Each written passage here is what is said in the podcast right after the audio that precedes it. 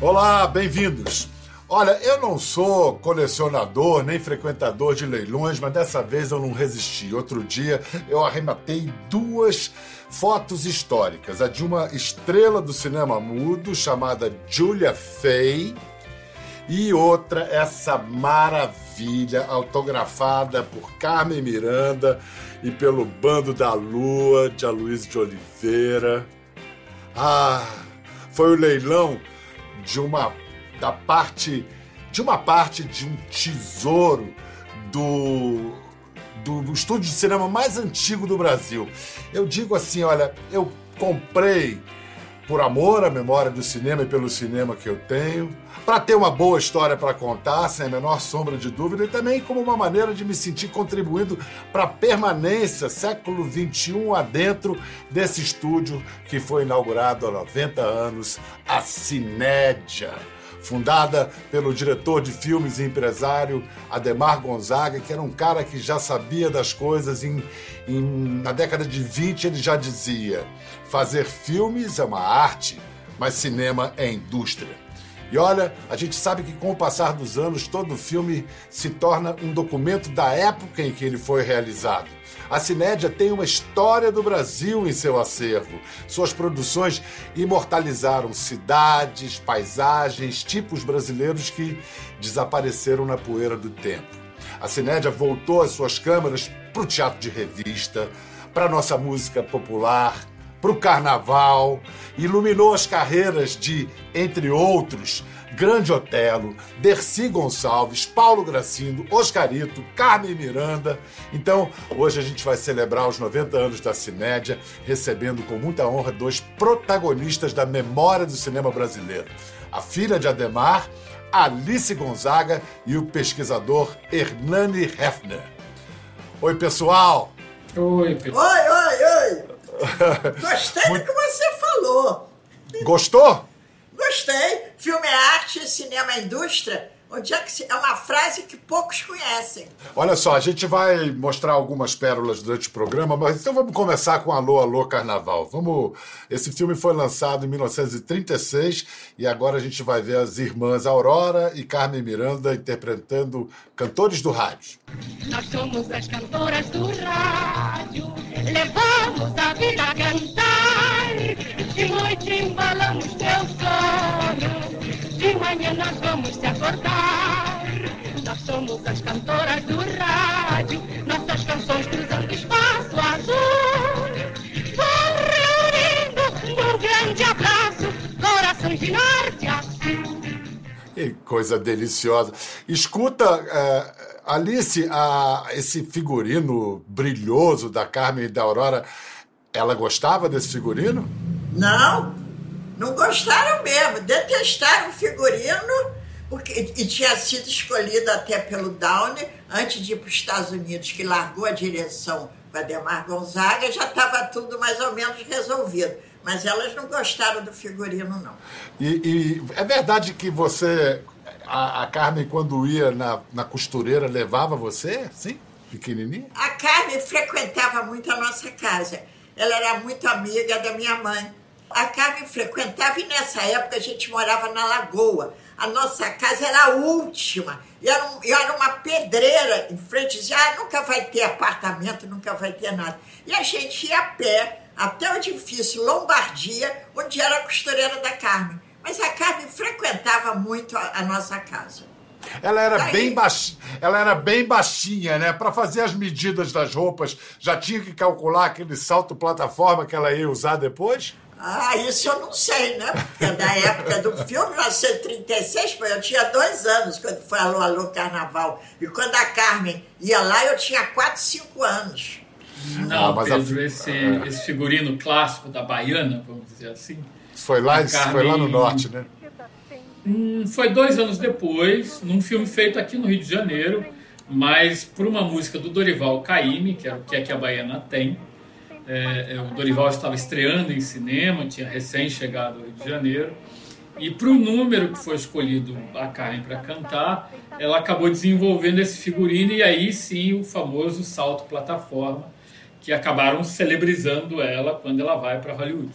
O Caíme ficou muito ligado à história da Cinédia, né? Tem inclusive ele cantando o que a que baiana tem ao violão, ainda bem jovenzita, uma coisa tão tão bonita. Olha só, a, a, história de grandes estrelas do cinema, da arte brasileira, ela só é contada a partir da, da Cinédia. Vamos ver agora a primeira aparição no cinema de três estrelas: Dercy Gonçalves, Paulo Gracindo e Grande Hotel. Os foliões que se preparam para o carnaval.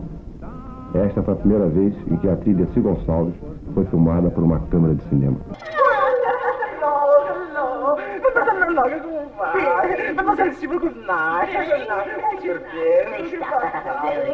A mamãe mandou pedir se a senhora podia fazer o favor de emprestar aqui uma raba, uma terrina.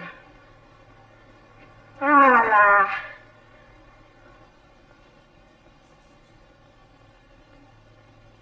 Ó, oh, você tem um parafuso fora do lugar. Olá, Sebastião. Como vai? Que isso? Você tá com dor de dente? Uhum. Leve esta, mas cuidado, não vá quebrar. Uhum. Ih, é melhor. Vamos, Sebastião. Anda, Sebastião.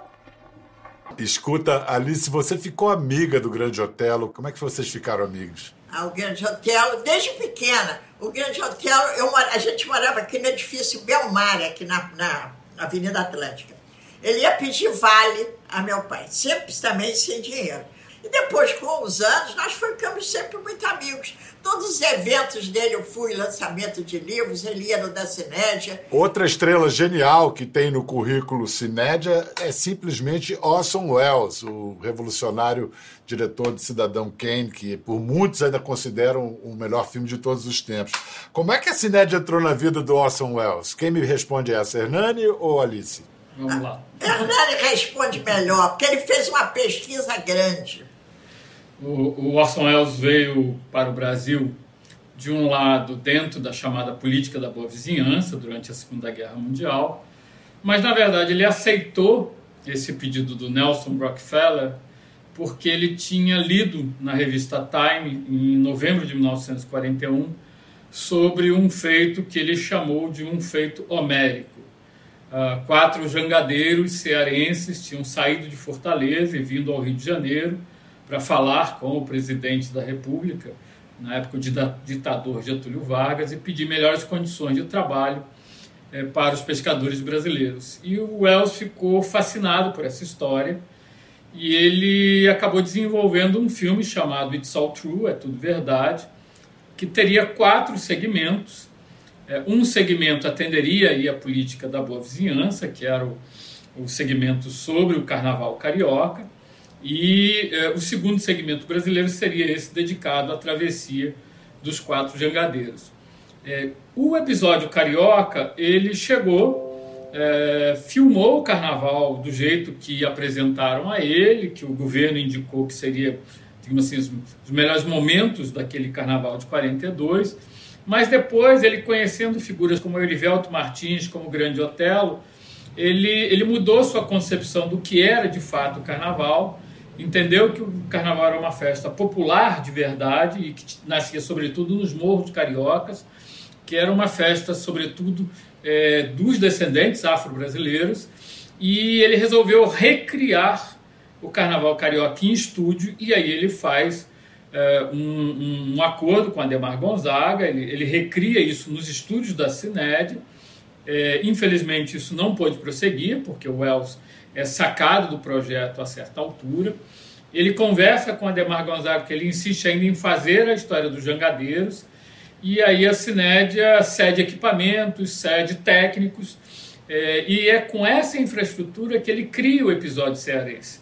É absolutamente extraordinário o fato de, um lado, você tem realmente um cineasta genial, extremamente criativo, mas de outro, quem viabilizou de fato aquele episódio foi, na verdade, uma infraestrutura brasileira. É, material de equipamentos e de, de, de, técnicos, de artistas brasileiros. O fotógrafo do filme trabalhava na Cinédia, por exemplo. É. Reza a lenda que o Orson Welles aplaudiu de pé a produção mais ousada da história da Cinédia, dizendo esse é o cinema do futuro, quando ele teria assistido ao filme que é vanguardista até hoje, O Limite, do Mário Peixoto. Não sei se essa história é verdade, mas é boa, a lenda é boa. O, o Ademar Gonzaga foi o primeiro, o primeiro diretor a ser convidado a dirigir Limite. Isso, é verdade. O, o Mário Peixoto ele escreveu o roteiro, mas não se acreditava capaz de fazer o filme, porque não tinha nenhuma experiência com criação cinematográfica. Procurou a Cinédia através de amigos em comum uh, e ofereceu o filme para o Ademar. O Ademar leu o roteiro e disse: Bom, isso aqui eh, não tem nada a ver comigo, não, não seria capaz de realizar esse filme. E aí recomendo Humberto Mauro, que também leu o roteiro é, e não se sente à vontade para desenvolver aquela história, é, até que o, o, Ademar Gonzaga diz uma frase importante. Na verdade, quem deve dirigir isso aqui, o roteiro estava escrito Luiz Gonzaga. O Mário Peixoto não colocou o próprio nome. É, o Gonzaga disse: Bom, quem deve dirigir isso aqui é quem escreveu esse roteiro. E aí as pessoas em volta do Mário finalmente disseram: Mas quem escreveu foi ele. E aí o Gonzaga disse: Não, eu apoio você de alguma maneira, cedeu a câmera, tem cenas o Edgar Brasil. O Edgar Brasil. Tem cenas do, do, Limite que foram filmadas no estúdio da Cined. E nesse sentido o filme é, vira, digamos assim, um acontecimento concreto. Um filme que nunca foi lançado comercialmente, é um filme Não. de arte e que deu um nó na cabeça da crítica.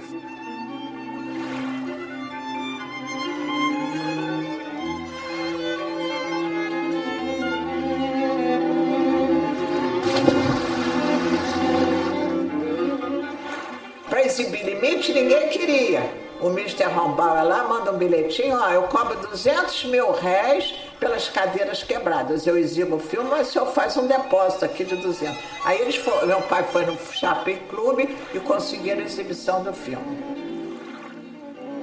Inclusive, todas as críticas de limite foi o próprio Mário Peixoto que fez. Letra dele.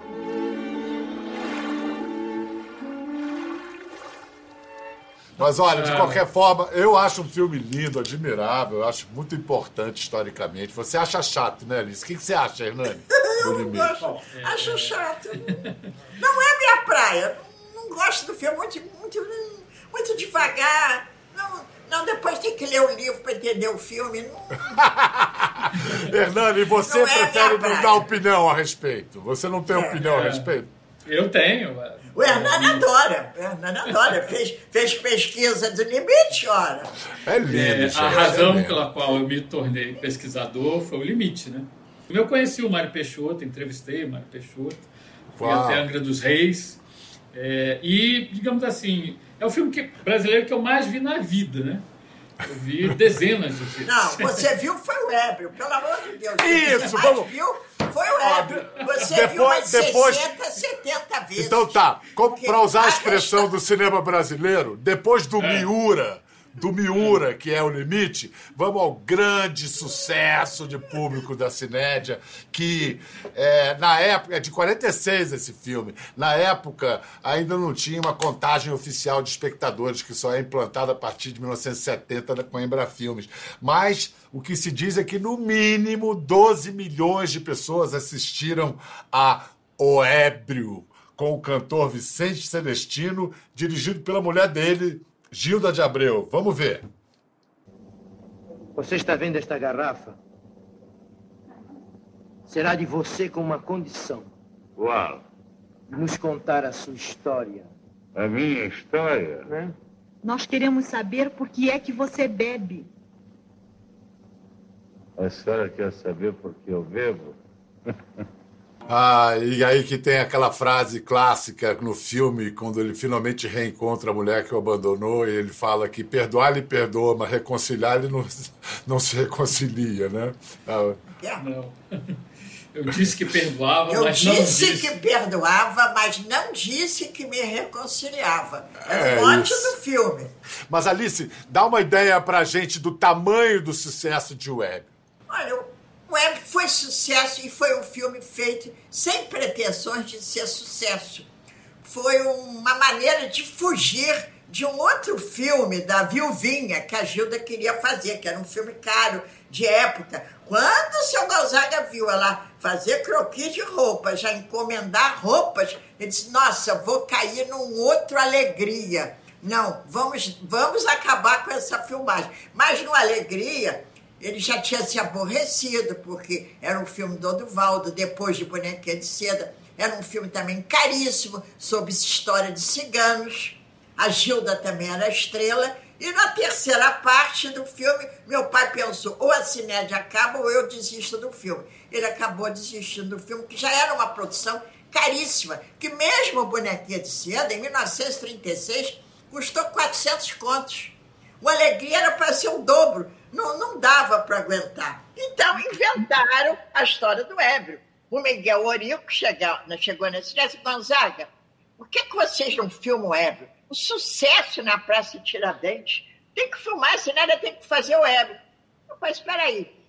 Boa desculpa para eu dar para a Gilda. Ô, Gilda, Vamos fazer o web, olha, você vai dirigir, o Vicente vai ser o ator, já que Bonequinha de Seda ele não foi. Olha, vai ser uma sensação você fazer o filme. Daí ela aceitou e o filme foi sucesso realmente que ninguém esperava. Qual foi a estratégia de propaganda do Ébrio?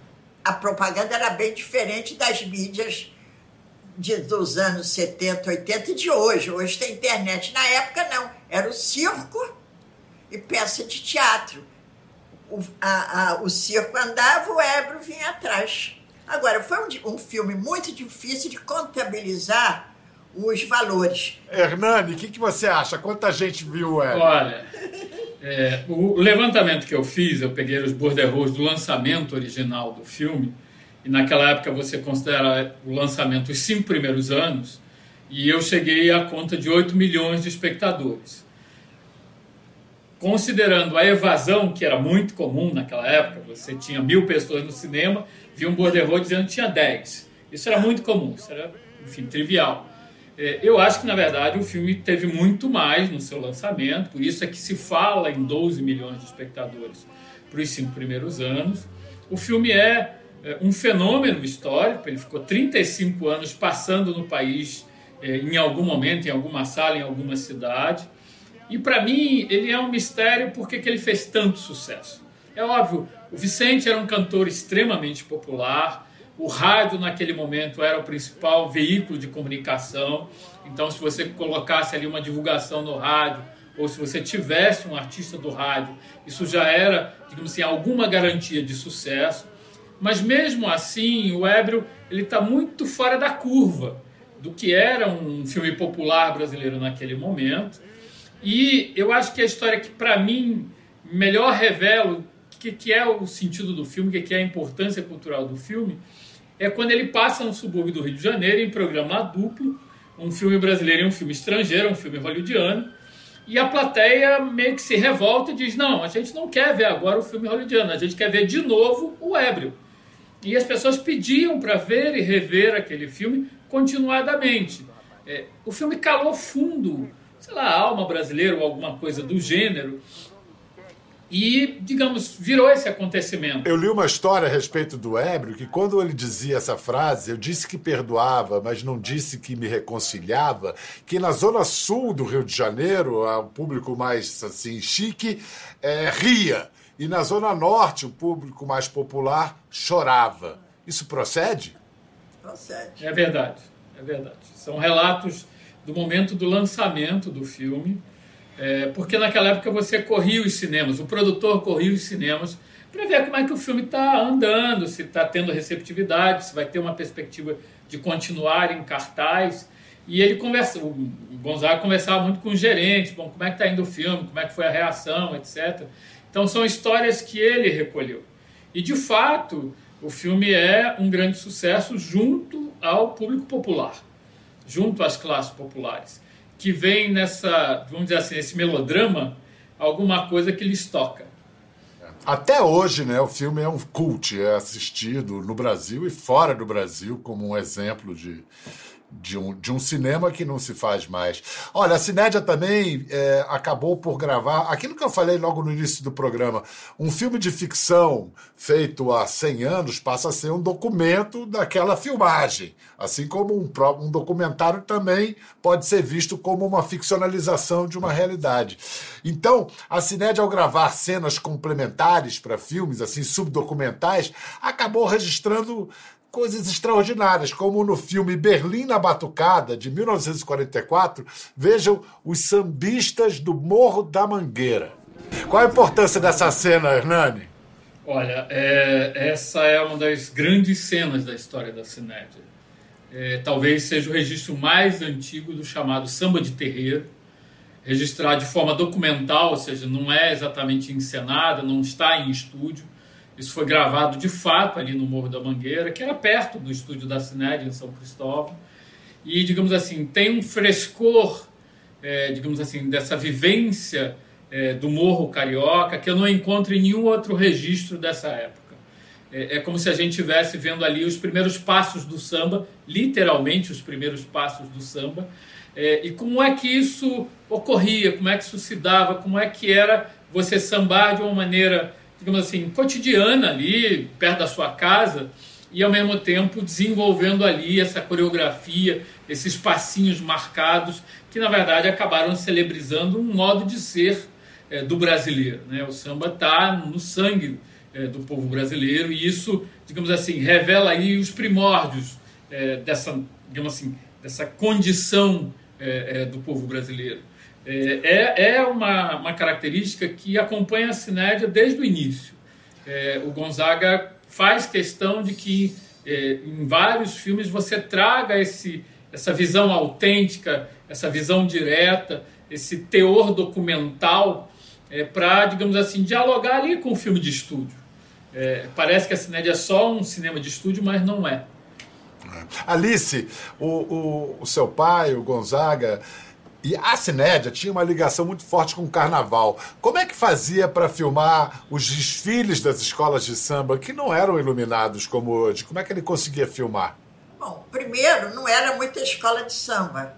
Eram mais os ranchos, os blocos. A escola de samba vem depois, derivado do, dos ranchos. Mas os primeiros carnavais a Cinédia filmava e iluminava a avenida. Mesmo que iluminava, o, o, também o concorrente, como é que queimava, atirava nas lâmpadas. Então, era um desafio você filmar o carnaval. Mas mesmo assim, a Cinédia tem uma série do carnaval que chamava-se Voz do Carnaval.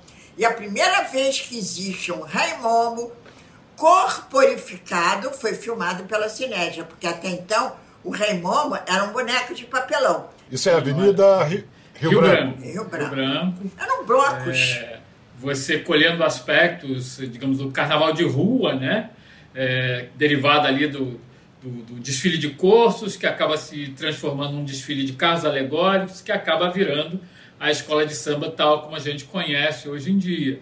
Então você tinha essas batalhas de confete. O bonde, o você bonde, tinha o o bonde. bonde era muito importante porque fazia ainda propaganda. Isso, e você tem as fantasias, a fantasia do folião, é, essa, essa brincadeira bem, bem deliciosa do brasileiro de de repente inverter os, papéis, os papéis Ó, literalmente. isso já é o municipal. tudo e todos. Isso é o Teatro Municipal, era o, o baile do Municipal, que era considerado. Ao Vicente e a Gilda. Olha, Ao Vicente e a os, Gilda. os dois aqui, o, o, o ator O do Ébrio e a prefeito. diretora do Ébrio. O prefeito dos outros. Isso. É, Procópio, Procópio.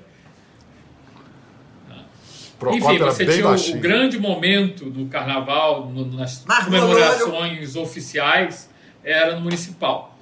Oscarito com a Nilza Oscarito passou ali, é. E isso demonstra a capacidade da Cinédia, porque se é à noite, a, a- a avenida está iluminada com, com arcos voltaicos é, e você tem condição de filmar com um filme de baixa sensibilidade, mesmo à noite, através de, de- dessa estrutura que a Cinédia conseguiu desenvolver ali naquele momento. O Voz do Carnaval, inclusive, foi o primeiro filme sonoro gravado na própria película, que antes era gravado em disco. Então ele inaugura o cinema sonoro brasileiro. Alice, eu vi ali passar um carro alegórico que tinha o retrato do velho, estava Getúlio ali, celebrando a Revolução de 30. Eu quero saber como é que foi que a presidência da República, o Getúlio Vargas, interferiu na Cinédia. Como é que era essa relação com o poder?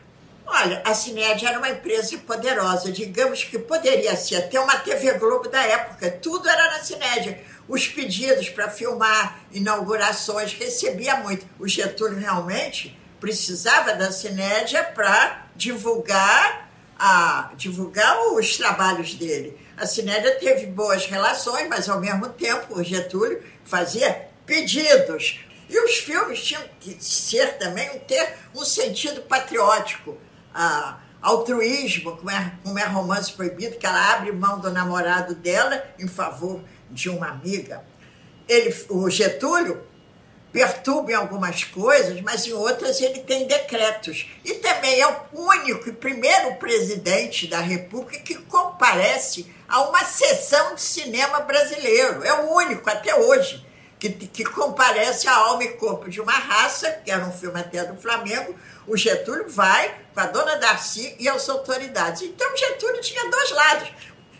De pressionar de um lado e de outro ele agradava. Bonequinha de Seda, ele escreve, assistindo hoje Bonequinha de Seda, sinto, é, é, como é, sinto animado, feliz pelo que eu fiz pelo cinema brasileiro. Eu tenho até esse escrito na, na parede. Quer dizer, ele prestigiava o cinema brasileiro também, né? Era um presidente prestigiando.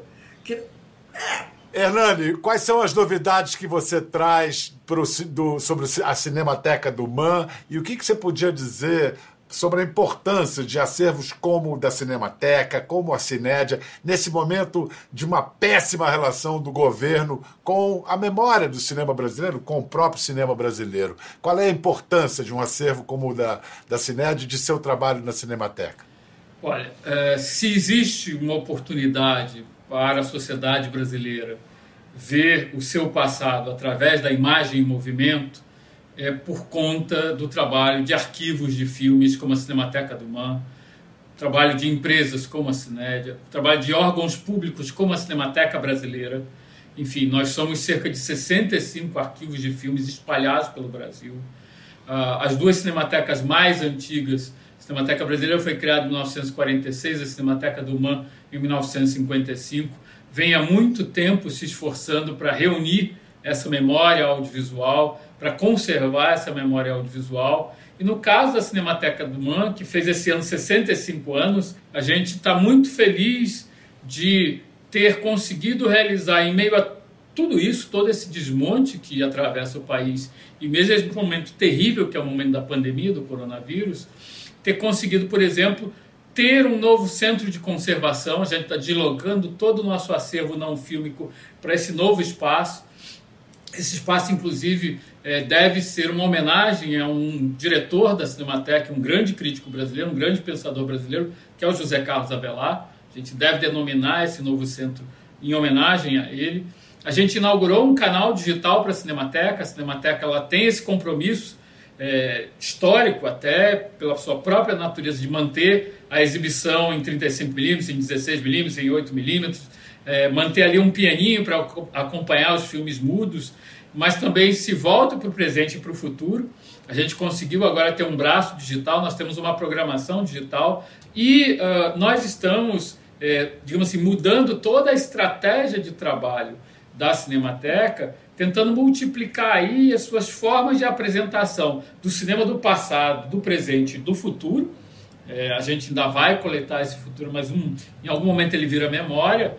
Enfim, tentando trabalhar para dizer que tudo isso tem um sentido, tem um valor, que o trabalho dos arquivos de filmes, e não só o da Cinemateca do Man, ele está voltado para a sociedade, tudo isso é feito em benefício da sociedade e dá uma oportunidade para as novas gerações descobrirem o que, que é ver um filme em película, por exemplo. Ver o Weber em película. Ver o primeiro filme feito pela Cinédia em 1930, ou seja, 90 anos atrás, na cópia original 35mm que a gente guarda lá no acervo da Cinemateca do Man. É, então eu vejo de um lado com muita preocupação é, esse momento da vida brasileira, esse, esse descaso e essa pouca é, digamos assim, pouco interesse pela cultura de uma maneira geral, não é só com os arquivos de filmes, mas é com a cultura de uma maneira geral. Mas, por outro lado, eu vejo também com grande alegria que esse trabalho persista, a despeito de todas as adversidades, e que as pessoas possam descobrir aí, por exemplo, vendo o seu programa, vendo esses trechinhos dos filmes da Cinédia, o valor da memória cinematográfica, o valor do trabalho de conservação cinematográfica. E, digamos assim, descobrindo aí algo que pode ser, poxa, aquela cena do Berlim na Batucada é tão curiosa e talvez eu queira ver o filme inteiro. Onde é que eu vejo o filme inteiro? E onde é que eu vejo em 35 milímetros? Tudo isso graças a uma vida e uma obra como de Alice Gonzaga, nossa querida Alice, que mantém esse patrimônio, que nos dá essa oportunidade, nos, nos tão generosamente. Muito obrigado, Alice. Muito obrigado, Hernani. Ah, tomara que. Eu quero que a Cinédia. Eu quero estar tá vivo para festejar os 180 anos da Cinédia, tá bom? Combinado? 180 anos não dá. Muito obrigado, Hernani. Muito obrigado, Alice. É... Viva o cinema brasileiro, viva a memória do, do, cinema brasileiro, porque é assim que a gente aprende é, sobre a nossa identidade, nosso projeto nacional, essa coisa chamada Brasil. Tchau, gente, até a próxima. Quer ver as fotos e vídeos que comentamos aqui? Entre no Globoplay, busque a página do Conversa e assista o programa na íntegra. Até a próxima.